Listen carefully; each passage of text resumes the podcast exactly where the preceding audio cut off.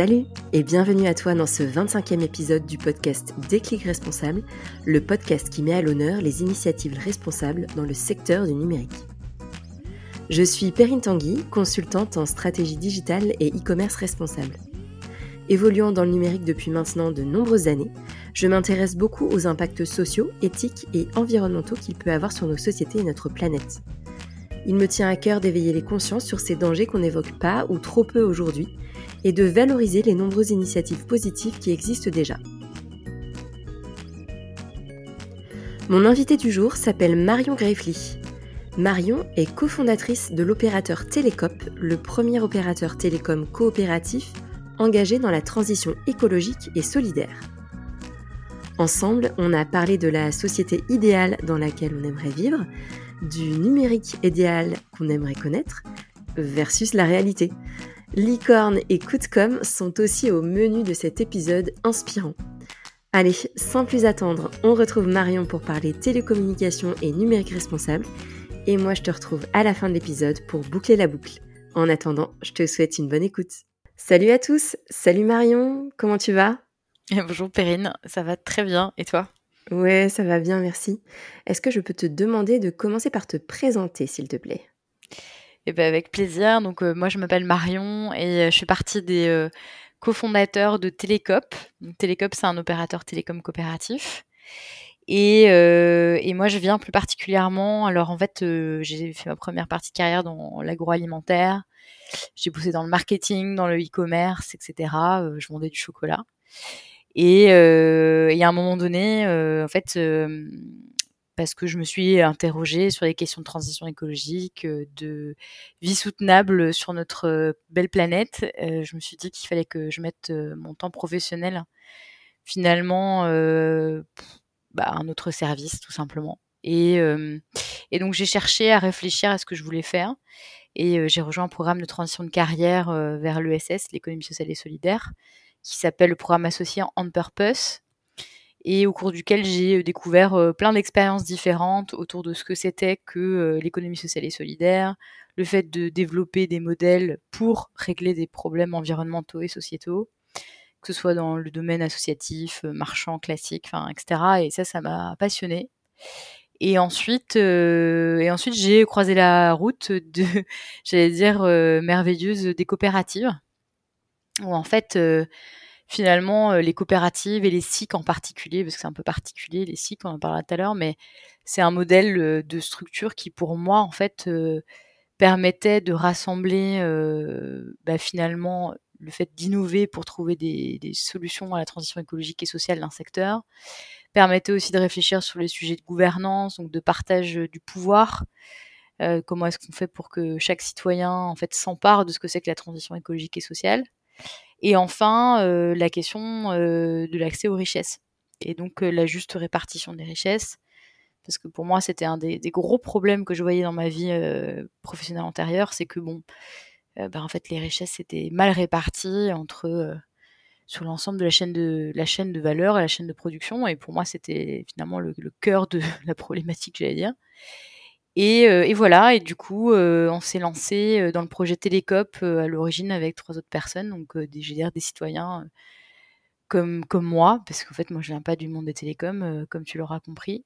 Et, en fait, on s'est dit que finalement, le cœur de, des sujets du numérique, c'était c'était des choses de notre quotidien, parce qu'en fait, le smartphone, on a tous un dans notre poche on a tous un ordinateur, euh, le numérique prend de la place de plus en plus dans nos vies. Et en même temps, en tant que citoyen, bon, c'est pas vraiment, euh, on n'a pas eu vraiment l'occasion de se poser ces questions, de participer à des débats de société sur ce à quoi doit ressembler le numérique et à quoi en fait euh, doit pouvoir servir le numérique en fait. Et en fait, c'est comme ça qu'on en est venu à se dire que la forme coopérative pour lancer un, opérateur télécom, bah, ça pouvait être une bonne idée, notamment parce que on a aussi fait le constat que le secteur des télécoms est un secteur qui est hyper concentré, avec des très gros acteurs, euh, souvent aussi euh, qui sont détenus par euh, bah, quelques hommes d'affaires richissimes, qui bah, reposent du coup la question à nouveau du partage de la richesse, du partage du pouvoir, et aussi finalement bah, en fait de ce qui est le plus important, par rapport à tout ça. Donc voilà, c'est un peu comme ça que je suis arrivée sur, sur le projet Télécop et, et, en particulier sur les sujets, moi qui sont à trait, ce qu'on appelle le rayonnement de la coopérative. C'est-à-dire que moi je travaille sur tous les sujets bah, de développement de nouvelles offres, de communication, de partenariat, puisque c'est un autre truc qui m'intéresse beaucoup dans les coopératives. Mais c'est un modèle de coopération en fait. On n'est pas dans la concurrence. On cherche pas en fait à, s'opposer aux uns aux autres. On s'oppose à un modèle, ça c'est sûr, hein, un modèle des télécoms tel qu'il est établi aujourd'hui et qui pour nous est dévastateur. Mais on va plutôt chercher euh, pour euh, construire qui on est, notre identité, aussi la façon de mieux répondre aux enjeux environnementaux et sociétaux. On va chercher à le faire avec d'autres et donc à coopérer. Et ça, c'est quelque chose qui, moi, me tient euh, énormément à cœur parce que je pense que face aux enjeux de, en fait, des défis climatiques et sociaux qu'on rencontre aujourd'hui, en fait, la concurrence, euh, ça prend trop d'énergie, en fait, hein, à se battre les uns contre les autres. Euh, finalement, est-ce qu'il y a vraiment grand intérêt à faire ça? Je crois pas. En fait, on a besoin de solidarité, on a besoin de coopérer, euh, plutôt que de s'accaparer les richesses, plutôt que de s'accaparer, bah, en notre possibilité de vivre sur Terre, tout simplement. Donc, on a intérêt à s'organiser ensemble. Et donc, ça, c'est autre chose qui m'a fait arriver vers le monde merveilleux des coopératives. Eh bien, bravo, bravo pour ta reconversion. Et, du coup, la, question que je me pose, c'est, quand est-ce que ça s'est passé, ça? Et puis, du coup, c'est, une bonne transition pour te demander de nous parler un peu plus de Télécop, de quand est-ce que Télécop est né, euh, avec qui, euh, voilà, qu'est-ce que, qu'est-ce que tu peux nous en dire? Bah, en fait, alors ma, transition, elle s'est faite à peu près il y a 5 ans. Enfin, j'ai quitté, on va dire, le, monde des multinationales il y a 5 ans, tout pile d'ailleurs. C'était en, octobre 2017 où je me suis lancée dans le, dans le programme associé On Purpose, euh, comme, euh, comme j'en en parlais. Et en fait, euh, effectivement, bah, comme souvent, et je, le dis parce que peut-être que ça pourra interroger d'autres, mais c'est aussi un accident de la vie. j'ai eu une maladie assez, assez grave les quelques mois qui ont précédé ça. Et en fait, euh, c'est souvent ça agit comme un détonateur en fait où au moment donné on se dit bon est-ce qu'on poursuit euh, son, chemin qui est tout euh, tranquillement tracé ou est-ce qu'on cherche à, réinventer en fait sa vie et puis du coup à, réinventer la façon dont on utilise son temps. Et, voilà et après ce programme de transition de carrière j'ai rejoint le projet Télécop. Et, et le, ce que je disais sur le temps pour moi en fait c'est un peu au cœur du projet Télécop parce que effectivement, euh, donc Télécop c'est un opérateur télécom coopératif, hein, c'est-à-dire qu'on propose euh, des forfaits mobiles qui euh, ont la particularité de permettre à chacun de reprendre la main sur sa consommation numérique et donc sur les impacts environnementaux et sociétaux liés à sa consommation numérique. Et donc le premier forfait de la coopérative qu'on a sorti, c'est que on, propose une base fixe, hein, 10 euros, appel et SMS en France métropolitaine, en Europe, etc plus 2 euros par giga de données mobiles effectivement consommées. En fait, l'idée, bien sûr, c'est de reprendre la main sur sa consommation de données mobiles, mais c'est aussi, et ça c'est finalement le, j'allais dire le, le, point le plus important finalement, c'est aussi de reprendre la main sur son temps, hein, parce que le constat qu'on a fait en fait avec euh, l'usage de son mobile, c'est pas facile. Le mobile, c'est la première façon d'utiliser euh, Internet aujourd'hui tout est fait pour qu'on y passe le plus de temps possible. Hein. On voit bien comment c'est fait sur les réseaux sociaux, les applications, les, notifications qu'on reçoit en tous sens. C'est fait pour nous capter, capter notre attention. Et ça, c'est euh, un problème. C'est un problème parce que, en fait, plus on est capté par les outils numériques, moins on passe de temps dans la vie réelle. Et, euh, aussi, après, ça pose plein de questions sur euh, le temps qu'on passe euh, effectivement à débattre, à se rencontrer, enfin voilà, plein d'autres questions qui se posent sociétaux en fait liées à la place euh, qu'on donne au numérique. Et donc ça c'est le premier forfait. Et le deuxième forfait, c'est le forfait transition, qui est un forfait plus, on va dire, plus classique par rapport au marché, puisque c'est 20 euros, appel et SMS en France métropolitaine, en Europe, etc., plus 9 gigas de données mobiles. Donc ça, ça correspond plus à des personnes qui ont envie de se lancer dans la transition euh, numérique, mais qui veulent y aller, euh, on va dire, avec ceinture et bretelles. Euh, et, l'autre grosse particularité, c'est que ce forfait, il intègre 30 euros par an d'aide financière à la réparation de son smartphone. Donc ça veut dire que, voilà, avez un problème de batterie, d'écran, etc. Et ben en fait, la coopérative vous verse 30 euros pour vous aider à financer la réparation.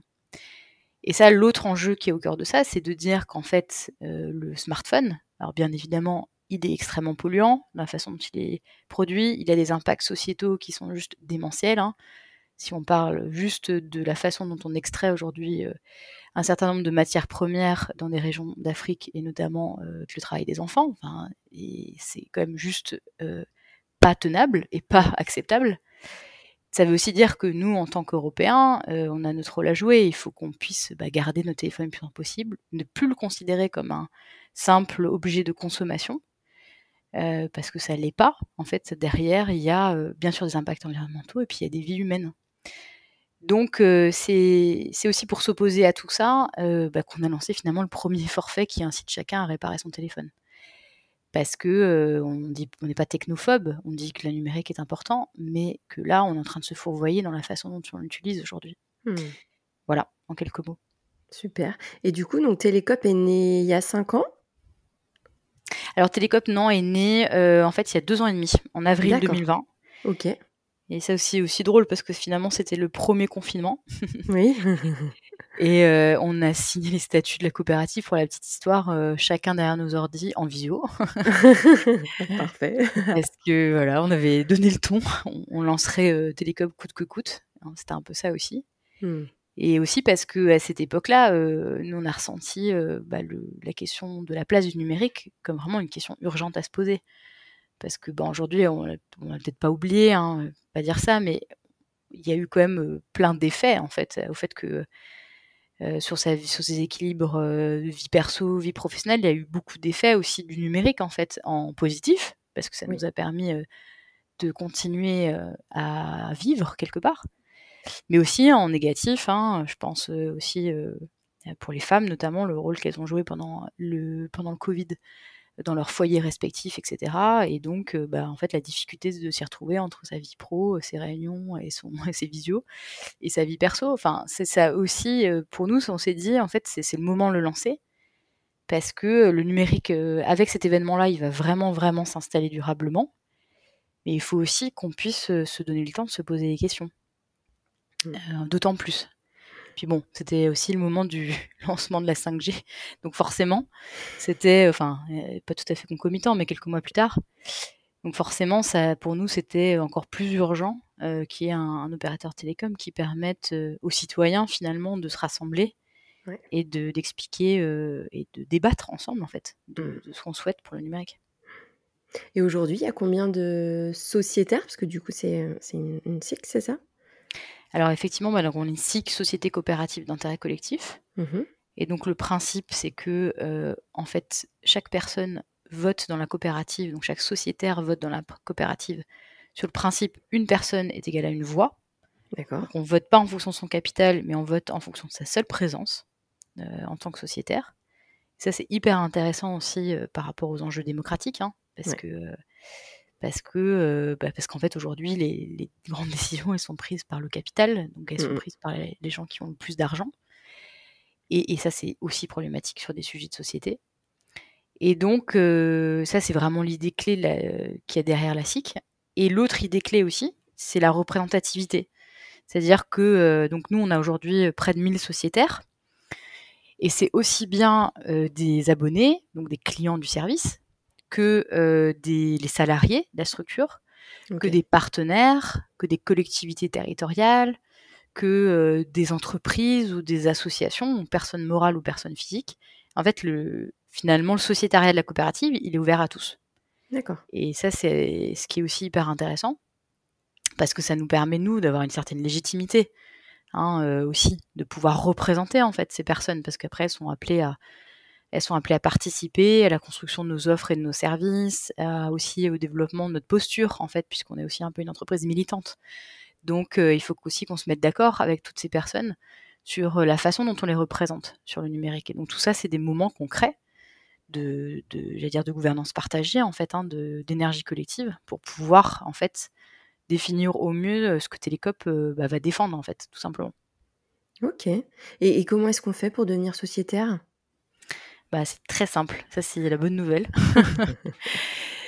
c'est à portée de clic, euh, littéralement, puisque bah, en fait, on peut devenir sociétaire directement sur télécop.fr slash euh, sociétaire. Ok. Et donc, vous allez sur le site de Télécop et vous, allez, vous cliquez même sur devenir sociétaire. Et là, en, trois clics, vous êtes sociétaire. Il faut acheter au moins une, une part sociale. Une part sociale, c'est 100 euros.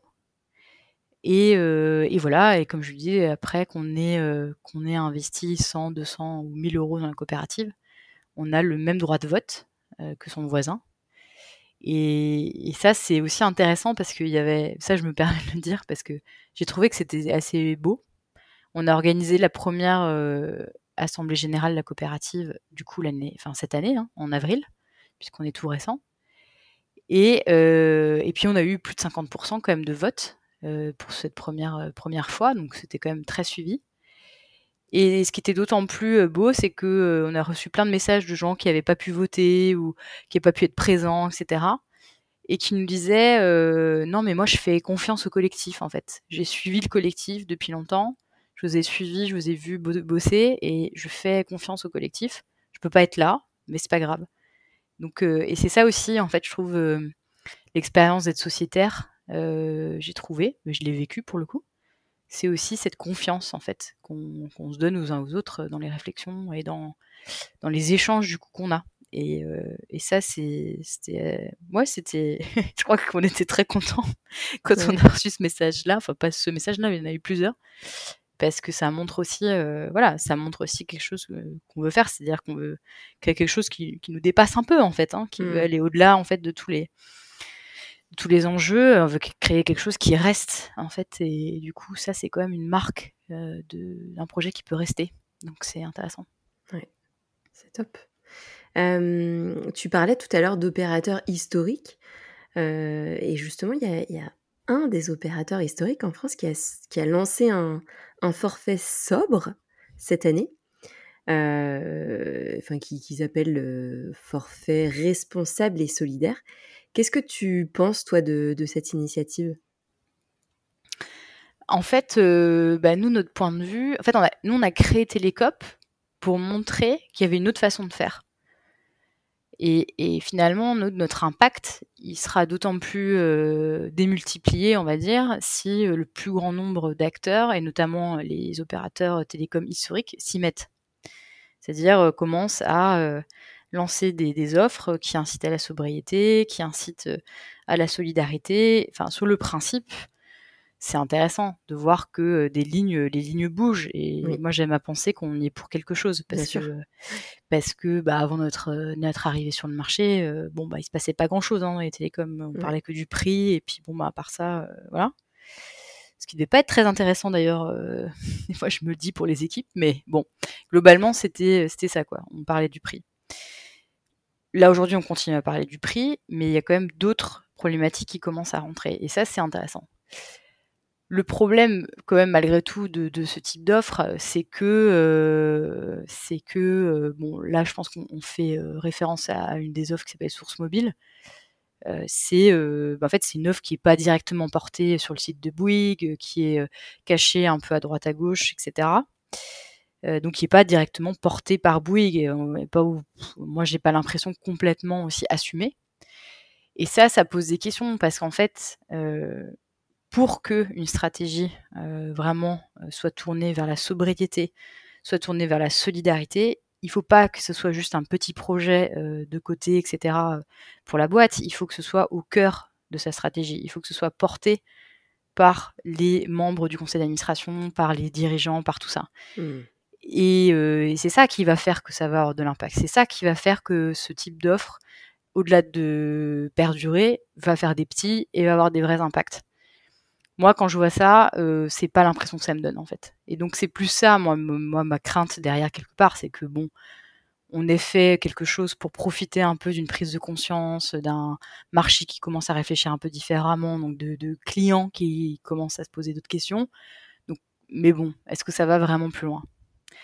Moi, j'y crois pas trop en fait. J'y crois pas trop à ce stade. Enfin, en tout cas, j'ai pas de, d'indice qui me montre que ça veut dire qu'il y a vraiment un changement durable euh, de tout ça. Et c'est ce qui me pose le plus de problèmes en fait. Parce que voilà, enfin, c'est en plus il y a plein de questions qui se posent. Hein. Euh, on incite les gens à moins consommer pour faire des dons. Mmh. Bon, c'est bien, hein, je dis pas, rediriger de l'argent vers des assos et tout, c'est toujours très bien, notamment que, ben, les assos qui sont sélectionnées sont vachement intéressantes. Donc ça, je pense qu'on peut se s'en féliciter. Bon, bah, par contre, est-ce que c'est, vraiment une vraie mesure de sobriété? Hein? Est-ce qu'on fait juste ça pour, se donner bonne conscience ou est-ce qu'on fait ça pour aller plus loin dans sa façon de considérer sa consommation numérique? Ah ça c'est l'autre ça c'est l'autre limite et ça c'est mmh. l'autre limite par rapport à pour le coup un comportement on va dire de consommation de tout à chacun quoi. Ouais. Bon c'est c'est un, joli coup de com aussi je pense pour l'opérateur pour le coup. C'était c'est ça les faire les faire chercher aussi. Bah je pense, je pense que tu as raison, ça c'est clair. Euh, je pense aussi qu'à mon avis, il y a de plus en plus d'attentes de la part des actionnaires hein, dans ces structures-là, malgré tout. Hein. il y a quand même des pressions euh, qu'on voit de plus en plus arriver dans les grands groupes. Donc je pense qu'il y a aussi, euh, il faut montrer pas de blanche. Hein. Enfin moi je l'ai vécu dans mon ancienne vie, donc pas directement, mais j'y ai assisté, donc je, je, comprends tout à fait ce qui peut se passer.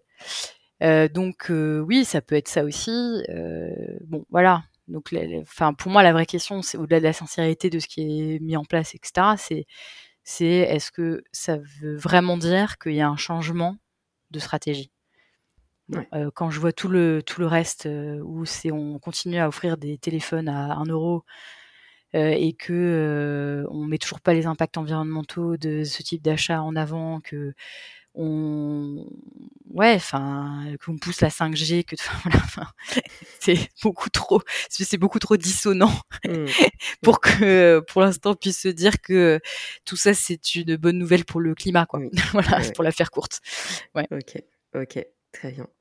Euh, Télécop fait partie du mouvement des licornes avec deux os est-ce que tu peux nous en dire plus? Bah, avec plaisir. En fait, les, donc les licornes, effectivement, avec deux os, c'est un groupement de neuf structures, donc neuf coopératives. Euh, donc, qui sommes, en fait, ensemble, on est présent sur l'ensemble des besoins des citoyens. Donc, on est présent sur l'énergie avec Enercop, la banque avec la NEF. On est présent sur les, la mobilité, euh, à la fois avec Cities, qui est une structure d'autopartage, euh, avec Mobicop, qui fait du covoiturage, du covoiturage libre d'ailleurs, donc et, euh, et, sans frais, donc c'est hyper intéressant mmh pour tout à chacun. Et Railcop, hein, qui est euh, la première coopérative ferroviaire, donc qui a déjà ouvert des lignes de fret et qui s'apprête à réouvrir euh, la ligne Bordeaux-Lyon. Donc on est sur les mobilités, on est sur l'électronique et les télécoms, donc avec Télécop, mais aussi avec Common qui fait de la location de, de matériel éco-conçu et responsable, donc aussi bien sûr les portables, euh, donc les smartphones que les ordinateurs. Adrien était euh, l'invité d'un épisode euh, du podcast. Ah bah voilà, j'ai déjà fait connaissance. Et, euh, Cop Circuit, qui est aussi une structure hyper intéressante parce que ils font, c'est une plateforme coopérative de mise en relation entre agriculteurs et consommateurs. Et le dernier, c'est Label Emmaüs. Oui. Qui est en fait une, pour moi, un modèle extraordinaire parce que la vision de la BLMAU, c'est à la fois de faire la réinsertion professionnelle, hein, comme euh, toute structure du, monde, euh, du monde aussi euh, Emmaüs, hein, de dire de l'écosystème Emmaüs. Mais c'est en se, disant, ben, en fait, on sera la, finalement la vitrine sur Internet de tous les, finalement, de tous les lieux Emmaüs de France. Et ça, c'est fantastique parce qu'en fait, en quelques clics, on peut acheter un produit, parce non plus c'est un catalogue démentiel du coup, euh, donc on peut répondre à ses besoins, euh, tous les besoins en fait de seconde main avec la Belle mais en achetant euh, auprès d'un compagnon Emmaüs un peu partout en France. Et ça c'est intéressant parce que ça vient aussi, comme toutes nos initiatives, ça vient eh ben, marcher sur les plates-bandes de géants, de géants multinationales. Hein, que je ne citerai pas ici, mais que connaît tous, et qui ont cette logique bah, d'accaparer, encore une fois, la présence sur Internet et mmh. sur l'e-commerce. Mmh. Donc voilà, hein, donc à nous neuf, en fait, le but c'est de, c'est de proposer des, alternatives parce que je pense que là, euh, la démonstration des questions d'inégalité sociale, de réchauffement climatique, elle est plus à faire. Par contre, là où on a besoin d'aller plus loin, c'est à proposer vraiment et rendre visibles des alternatives qui font les choses différemment. Et, euh, et puis le but aussi des licornes, c'est de plus être une alternative, c'est d'être la norme. Et c'est encore une fois, c'est parce qu'on coopère, on coopère ensemble pour se rendre plus visible, pour se rendre plus solide, pour, pour se développer aussi plus rapidement que on va devenir la norme. Ça, j'y crois très fort parce que je pense que, à la fois parce que je pense que c'est le seul modèle qui peut permettre ça, en tout cas sur nos secteurs marchands, un secteur de masse, hein. après il y a plein d'autres choses qui peuvent être possibles, mais qui peuvent être possibles, mais en tout cas, je, pense qu'on, je pense qu'on suit la bonne route, quoi. Voilà. Moi, je pense aussi bravo en tout cas d'avoir lancé ce mouvement, c'est super chouette. Marion, on arrive à mes petites questions fil rouge que je pose à chacun de mes invités. Et la première question que j'aime poser, c'est savoir si tu as des conseils d'ouvrages à lire ou de documentaires à regarder euh, pour aller plus loin sur le sujet du numérique responsable et peut-être pour aller plus loin sur le sujet plus précisément des, euh, des opérateurs euh, téléphoniques. est-ce, que tu, est-ce que tu as ça dans ta, dans, sur ces étagères? Est-ce que tu as des livres là-dessus? Alors, bah, moi déjà, pour le numérique de manière plus globale, euh, moi j'ai beaucoup aimé les ouvrages de, Guillaume Pitron. Euh, ça, c'est quand même une super façon de comprendre euh, les enjeux qui sont liés au numérique et puis de s'en extraire aussi. Ça, c'est la bonne nouvelle parce qu'il y a quand même des façons d'imaginer d'autres, d'autres façons d'avancer. Et puis, en fait, moi, je me suis aussi rendu compte que pour que le numérique prenne une autre place, il faut aussi rêver d'une autre société. Mmh Et pour ça, euh, il y a un podcast de Julien Vidal qui s'appelle 2030 Glorieuse. Ok, ouais. Qui est euh, vraiment fantastique, je dois le dire. Enfin, moi, j'ai eu la chance d'y intervenir une fois. Et, euh, et en fait, on construit en fait clairement un autre monde avec lui et avec la façon dont justement toute la technique qu'il a mis en place justement pour construire ces autres récits. Et, et c'est, je trouve que c'est vachement intéressant parce que parce que je pense que on manque de récits. On manque de récits. Le numérique manque de récits pour un numérique qui soit plus soutenable, mmh qui soit mis au service des autres, etc. Et on essaie d'en construire un avec Télécop, mais on n'est pas les seuls. Et heureusement, il y a d'autres qui réfléchissent à des, des façons de raconter des histoires, quoi. Ça, j'aime bien. Trop bien. Ok. Ouais, bah, j'irai voir tout ça. Trop chouette et puis alors une autre question que j'aime bien poser, c'est ton usage du numérique au quotidien et les gestes de sobriété numérique que tu as déjà adoptés, si tu en as déjà adopté, bien sûr. alors, en fait, bon, bah, moi je suis chef d'entreprise et, et, du coup, je suis quand même, je suis souvent, bah, je suis confrontée à des tas de paradoxes. Hein, là-dessus parce que parce que bah oui bien évidemment la sobriété numérique j'y crois très fort hein, sinon je me serais pas lancée dans Télécop et, et, bon, bah, en fait, on a une entreprise à gérer avec plus de 10 salariés, près de 6000 abonnés, voilà, 1000 sociétaires, etc. Et donc, bah ouais, c'est des questions que je me pose en permanence parce que je vois bien que très souvent, on peut rebasculer, j'allais dire, dans le côté obscur de la force. et donc, du coup, il y a des choses sur lesquelles je m'astreins. Hein, donc, la semaine, c'est plus compliqué, mais par contre, les week-ends, les week-ends, mon téléphone, en fait, il, reste euh, quasiment inutilisé. Enfin, en fait, je, le regarde trois fois ou quatre fois dans la journée max. Et puis, euh, en fait, le reste du temps, euh, il reste sur ma, il reste sur ma table quand on vient. Donc c'est plus, en fait, moi, je veille plus à avoir des instants ou, enfin, des instants vraiment des moments longs où je suis détachée de mon téléphone, où je suis détachée de lui, où je ne le regarde pas et, et j'en parle plus. Trop bien parce que parce que parce que ça me fait du bien en fait et je le vois en fait hein, sur pour mieux dormir enfin bref il y a plein de choses qui se passent beaucoup mieux depuis que je renonce à tout ça le week-end. Et et après la semaine après la semaine en fait, euh, bah, en fait, mon téléphone portable, la plupart du temps, notamment quand je suis au bureau, il est rangé dans mon sac. Il est très peu souvent sur, la, sur le bureau. Donc je suis, euh, voilà, on a le chat, etc. pour discuter avec les collègues. Et puis voilà, je vais sortir de temps à autre, etc. Donc moi, c'est plus des, c'est plus des, gestes de déconnexion, en fait, parce que je me rends compte que euh, pour être bien concentré, pour être aussi pour sortir de sa vie pro, vie perso, etc mettre des barrières, euh, c'est des choses que j'ai mis en place euh, qui étaient importantes. Et puis après, ben, en fait, euh, dans le choix de mes équipements, bah, moi, typiquement, je loue mon matériel auprès de Common. j'ai fait le choix bah, du coup du Fairphone 4, forcément. sur les usages, mes usages mobiles, parce que mon Fairphone 2 a rendu l'âme, que j'ai eu pendant de nombreuses années. Et, et après, voilà, c'est ce type de choix-là que je fais. Et que ce type de choix-là que je fais dans mon quotidien, en tout cas. Et puis, bien sûr, tu as un abonnement Télécop.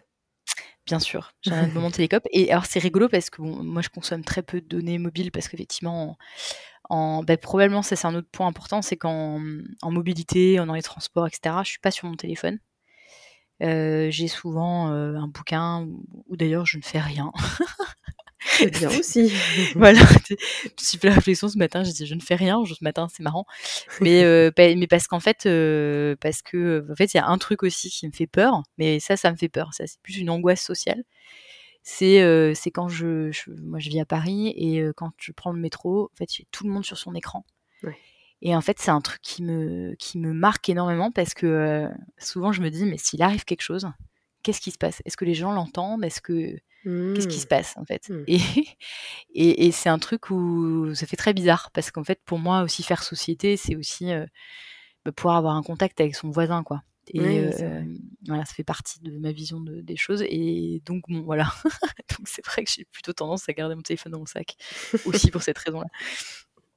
Ouais, puis finalement, de, ne rien faire, en fait, euh, on a l'impression qu'on ne fait rien, mais le cerveau, il est toujours en route et il y a l'imaginaire qui, continue euh, à produire des, scénarios dans nos têtes qui finalement nous servent après pour la journée, pour le boulot ou quoi. Et, c'est vrai que d'être toujours, euh, de toujours vouloir s'occuper avec ce téléphone dans les mains, finalement, ça, empêche, ça empêche ce processus qui est pourtant très important. Mmh. Ah bah oui, je suis, je suis complètement d'accord et euh, je suis complètement d'accord en fait. Euh, enfin, en fait, quand je dis je fais rien, je crois que je fais rien au sens, euh, j'allais dire capitaliste, mais c'est un peu ça.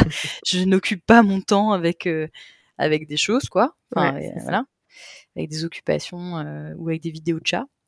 Mais donc voilà, et, c'est vrai qu'en fait c'est important. Enfin moi, pour moi, c'est des moments de respiration aussi importants en fait. Donc, ouais, donc c'est vrai que je ne fais pas rien. par contre, je laisse libre cours au cerveau.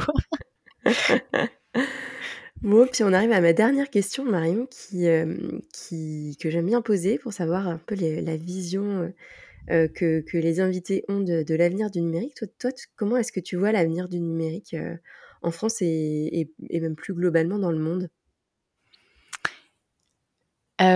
Alors, en toute franchise, j'ai une vision un peu pessimiste.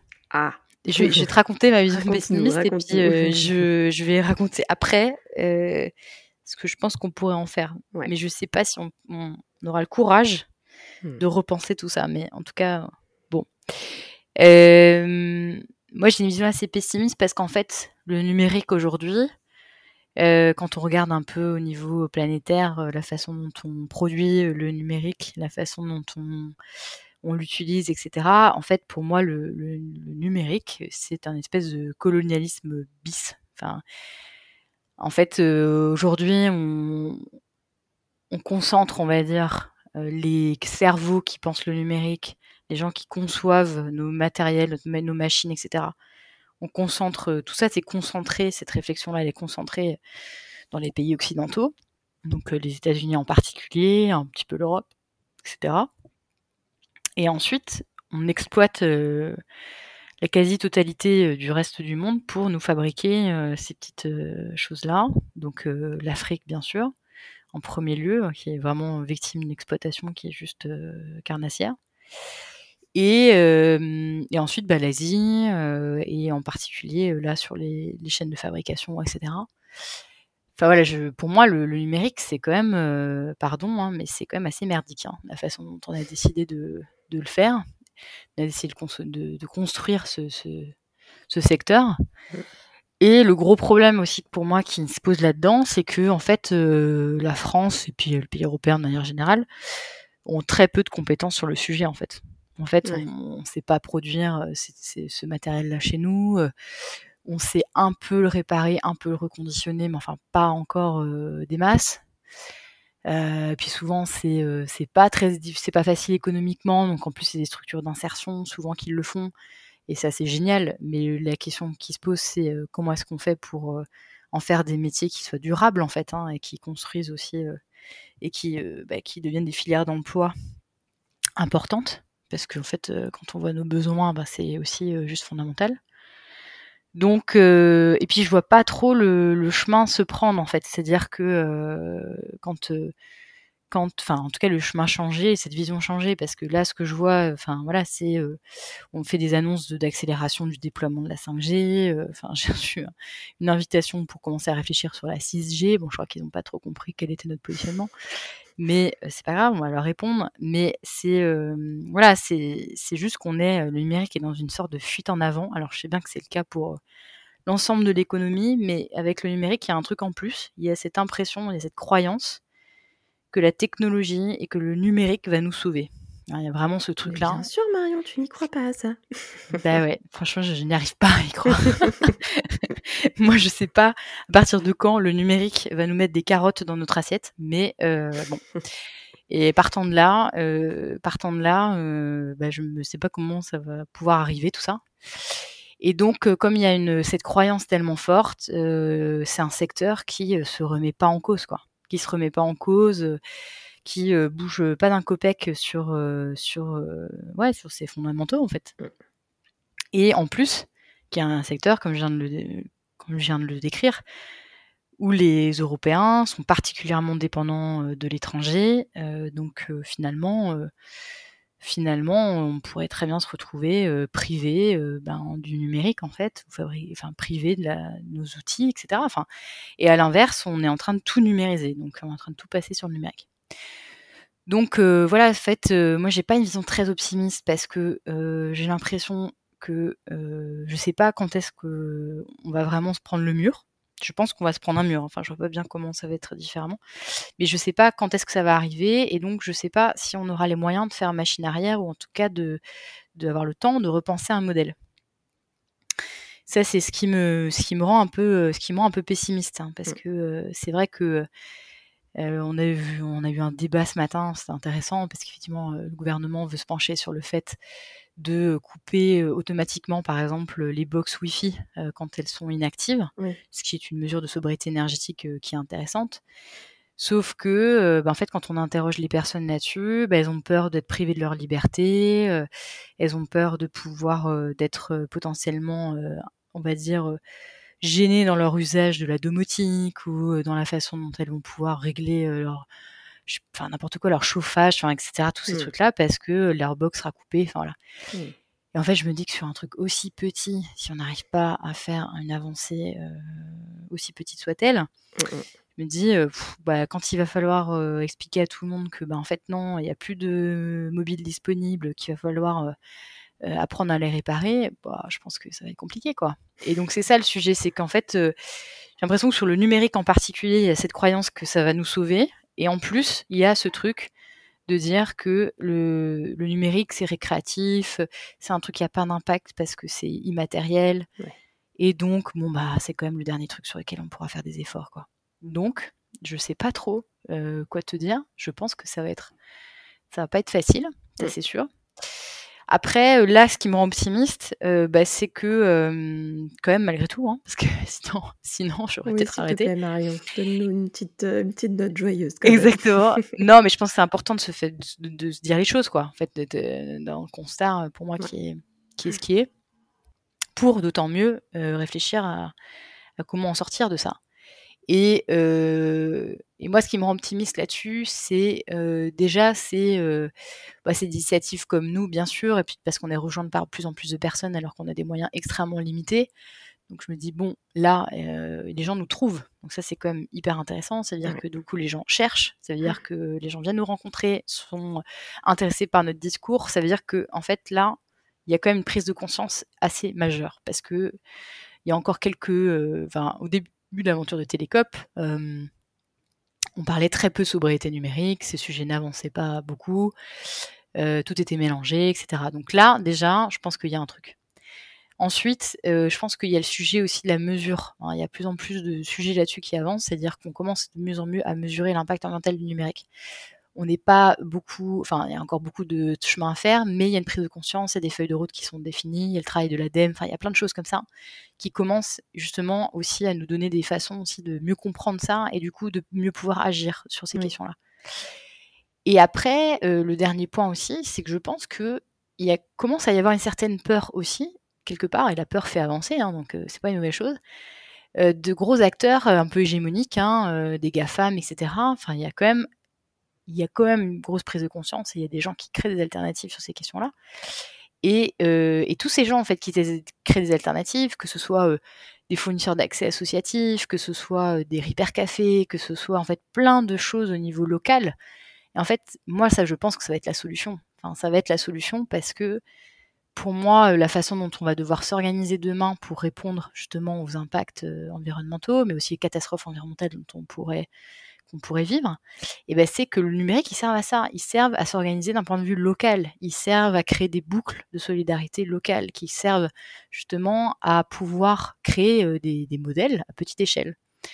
Et, toutes ces initiatives-là, à des petits, petites échelles, on n'en parle pas beaucoup parce que forcément, bah, déjà, c'est pas facile à, voir, à cartographier, etc. Mais aussi parce que c'est une notion du coup de reprise de pouvoir, hein, de reprise de, la main, donc bon, bah, ça plaît pas à tout le monde non plus, hein, enfin, ça faut être honnête.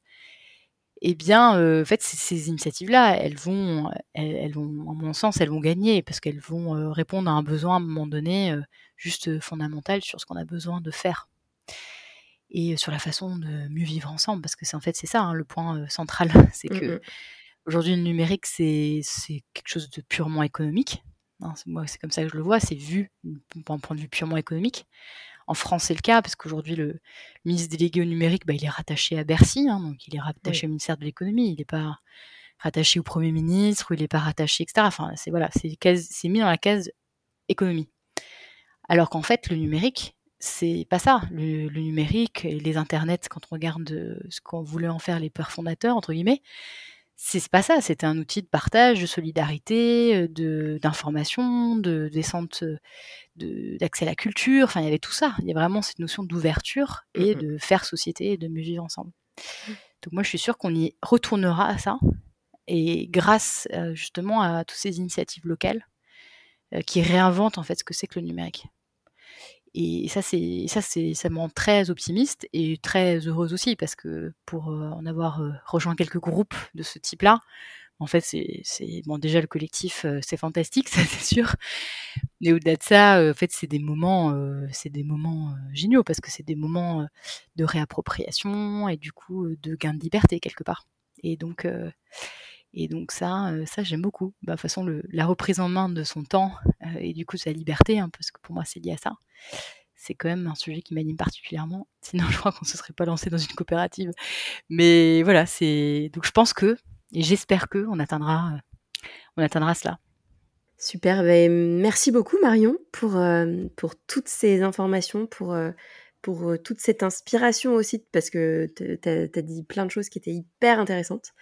Euh, avec des concepts euh, auxquels je n'aurais pas forcément pensé. Et, euh, et c'est toujours très intéressant d'avoir le point de vue et l'avis de, des invités sur, sur cette question de l'avenir du numérique. Donc, donc, trop bien, merci beaucoup.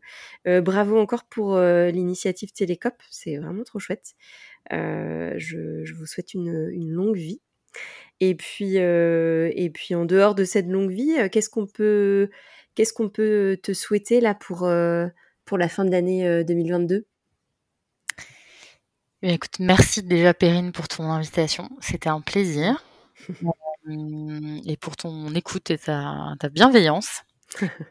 et euh, alors, ce qu'on peut souhaiter pour la fin de l'année, écoute, nous, on vient de recruter dans notre équipe des personnes nouvelles par rapport à, évidemment aux fondateurs, j'allais dire. Donc c'est toujours des moments particuliers dans l'histoire d'une entreprise déjà parce que c'est on est très fiers de ça et aussi parce que bah, il faut s'assurer de pouvoir euh, passer cette culture, passer cette volonté euh, à des nouvelles personnes.